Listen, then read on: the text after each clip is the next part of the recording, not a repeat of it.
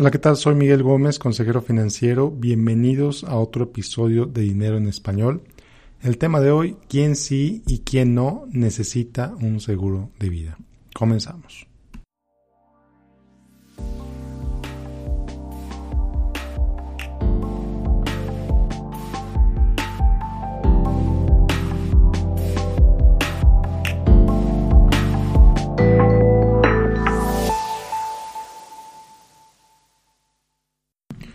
Bueno, pues el seguro de vida. Ese producto que parece que todos tenemos un amigo que los vende. Parece que todos conocemos a alguien que se dedica a esto. Yo no me dedico a esto, aunque debo decirte que en eso comencé mi carrera hace varios años vendiendo seguros y algunos otros productos financieros. Eh, y la verdad es que no todo el mundo necesita un seguro de vida, pero quien lo necesita definitivamente lo necesita. Te explico. Bueno, ¿para qué compras un seguro de vida? ¿Cuál es el propósito no solo de un seguro de vida, sino de cualquier seguro? Tú compras un seguro para protegerte de un riesgo, para protegerte de las consecuencias de que algo malo suceda o de que algo no positivo para ti suceda. Existen seguros de desastres naturales, seguros de accidentes, seguros de etcétera, etcétera, etcétera. Pero en este, el tema de hoy específicamente seguros de vida. ¿Qué es lo que hace un seguro de vida? Bueno, pues si, si no sabes cómo funcionan, esencialmente si falleces, si tienes un seguro de vida y falleces, pues básicamente el seguro va a cubrir el beneficio contratado, la suma asegurada, como le llaman. Entonces, bueno, maravilloso. ¿Quién lo necesita y quién no? Te voy a decir primero quién no lo necesita. ¿Quién no necesita un seguro de vida? Alguien que ya tiene su vida financiera resuelta, por ejemplo, alguien que no tiene dependientes de ningún tipo, alguien que está financieramente bien, no tiene deudas, no tiene hijos, quizá no tiene esposa, o alguien que quizá está empezando en su carrera, por ejemplo, un joven de 22 años que no tiene hijos, que no tiene esposa, que no no, no tiene ningún dependiente, nadie depende financieramente de él, pues posiblemente esa persona no necesita un seguro de vida. Entonces, vemos en los dos extremos. Alguien que apenas está empezando su carrera, que apenas está empezando a construir un patrimonio, que es soltero, soltera, y en el otro extremo, quien no necesita un seguro de vida es alguien que está, pues quizá ya jubilado, quizá sin hijos jóvenes, quizá ya con su vida financiera, como te dije hace un momento, resuelta. Entonces, en medio de esos dos extremos, tienes una población inmensa, que posiblemente tú eres uno de ellos. Eh, alguien que tiene hijos pequeños, por ejemplo, alguien que tiene una esposa o una pareja que trabaja en el hogar, eh, necesita un seguro de vida. ¿Por qué? La mayor función que cubre un seguro de vida es reemplazar tu ingreso en el caso de que tú fallezcas. Entonces, ¿qué pasa si tú falleces y no tienes seguro de vida? Pues además del dolor emocional que le causarías a toda tu familia, a tus hijos, a tu esposa, a tu esposo, además de ese dolor emocional, pues les causas un dolor financiero tremendo, especialmente y particularmente si dependen financieramente de ti. Si eres el principal proveedor de la casa y de repente algo te pasa y falleces, pues no solamente tu esposa va a tener un dolor tremendo, un dolor tremendo porque ya no estás con ella, sino que va a tener un dolor tremendo porque se va a preguntar y ahora cómo le voy a hacer. ¿Cómo le voy a hacer para llevar para cuidar la casa y cuidar a los niños al mismo tiempo y generar dinero? ¿Cómo le voy a hacer para pagar el funeral de este cuate que se acaba de fallecer? Entonces sí es difícil, es un tema muy difícil del cual hablar, pero es importante hablar de este tema, particularmente si no estás en esos dos extremos. Si no eres un joven empezando en tu carrera, si no eres alguien mayor que ya tiene su vida financiera resuelta. Si eres una persona con hijos pequeños, si eres una persona con dependientes, que cuidas de tus padres, por ejemplo, que cuidas financieramente de tus padres porque ellos ya no pueden cuidarse ellos, financieramente hablando, necesitas un seguro de vida. ¿Para qué? En caso de que algo te pase, en caso de que fallezcas, pues ese seguro, va a cubrir las necesidades financieras de esa persona y ya no va a tener, solamente van a tener el dolor emocional, que sí por sí mismo es tremendo, es muy fuerte invariablemente, pero al menos ya no tendrían ese dolor financiero de qué pasa si falleces. Y aquí hay mucha desinformación, hay mucho muchos malentendidos respecto a cómo funcionan las pólizas, respecto a qué tipo de póliza comprar, precisamente porque la, pues mucha gente no sabe de esto y por todos lados conocemos a alguien que nos quiere vender un seguro. Entonces, ¿qué tipo de seguro te conviene a ti? Te conviene a ti el que se ajusta a tu bolsillo, el que se ajusta a tus necesidades y a tus capacidades de pago.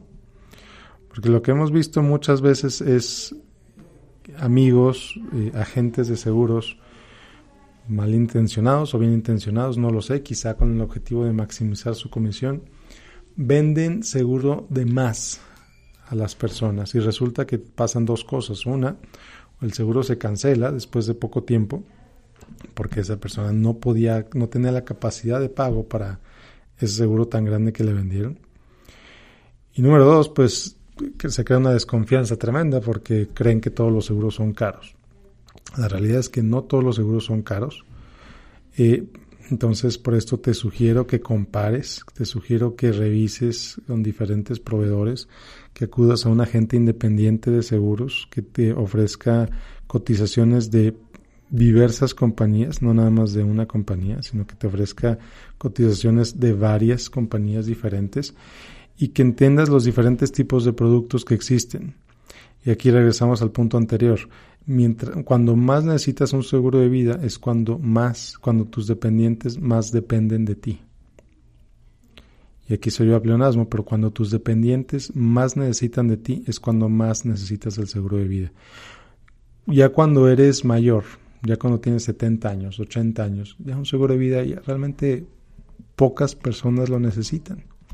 Entonces mucho cuidado con los seguros de vida que te dicen, oye, te va a cubrir el resto de tu vida mientras pagues la prima. Ah, qué padre qué maravilloso, voy a tener un seguro de vida que me cubra toda la vida.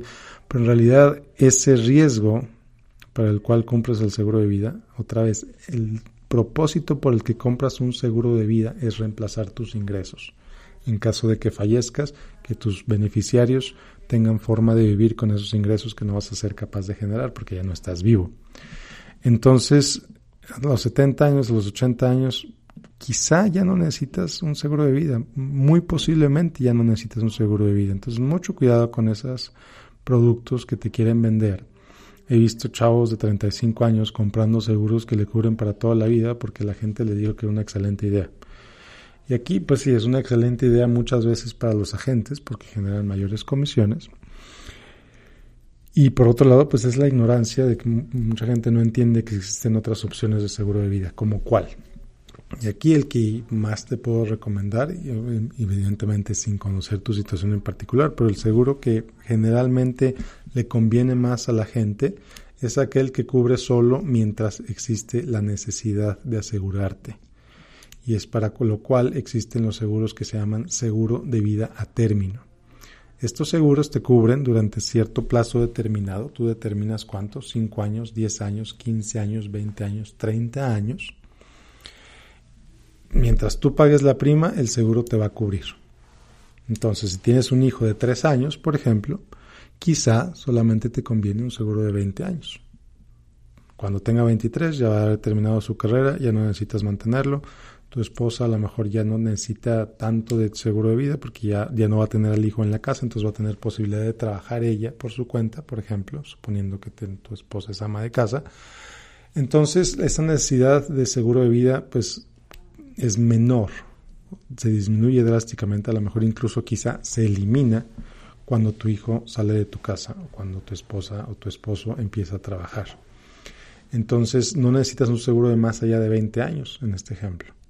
Si tienes un hijo que acaba de nacer, pues quizá necesitas un seguro de 25 años. Si tienes un hijo que ya tiene 10 años, quizá un seguro de 15 años sea suficiente. ¿Por qué lo, lo refiero tanto a la edad de los hijos? Porque otra vez es cuando, usualmente cuando más se necesita tu ingreso, cuando más, más dolor, más pena causa que tu ingreso no esté disponible. Cuando tus hijos están pequeños, porque no va a haber quién, eh, no va a haber manera de reemplazar ese ingreso a menos que tu pareja trabaje de tiempo completo. Y si tu, trabaja, y si tu pareja ya trabaja de tiempo completo, necesitas seguro de vida. Y aquí te diré, depende.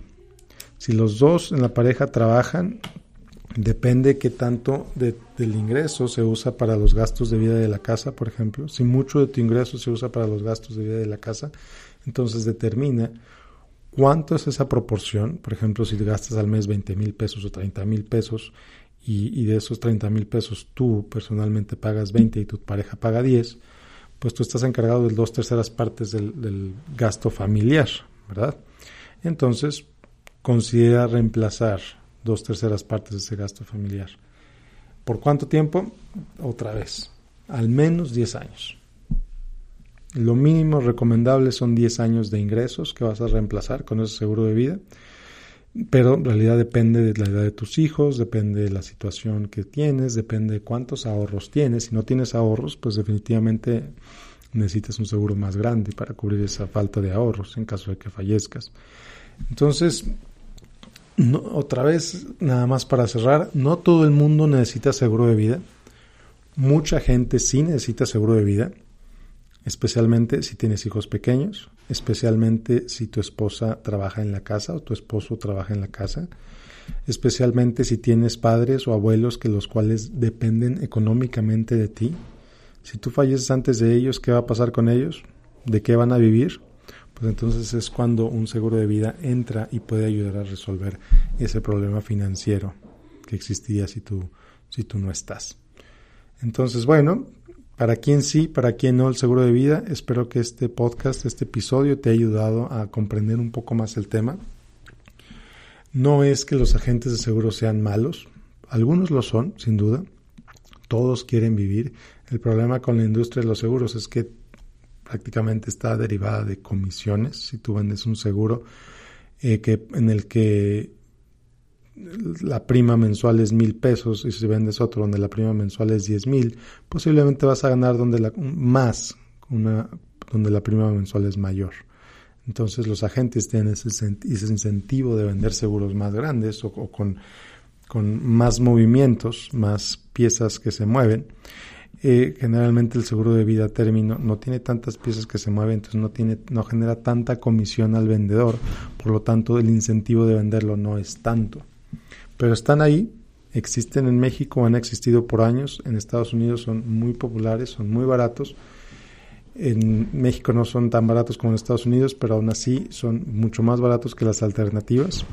Entonces, otra vez, seguro de vida término, cotízala con un agente independiente, cotiza cinco o seis compañías diferentes, ve con aquella que te ofrezca las mejores condiciones, las mejores primas. Aquí en los seguros realmente es donde, particularmente en seguro de vida, no te conviene pagar más, es donde más te conviene pagar menos. Entiende los costos, entiende el producto y por favor, punto muy importante, y este posiblemente voy a hacer otro, otro episodio sobre este mismo tema, cuida a tus beneficiarios, asegúrate que tus beneficiarios siempre están al corriente. ¿Cómo me refiero con esto? Si te divorcias, por ejemplo, he visto casos en el que la persona se divorcia, no quitó a la exesposa como beneficiaria, la persona fallece y la exesposa se queda con todo el dinero.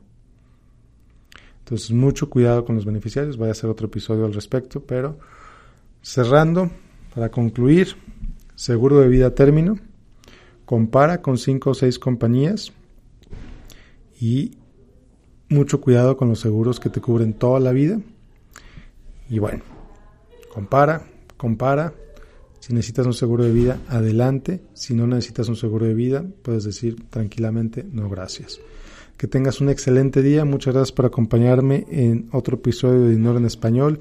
Si te gustó, por favor, compártelo. Si te gustó, por favor, déjame un review en iTunes.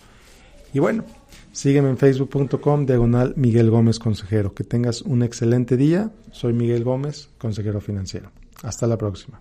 Bye.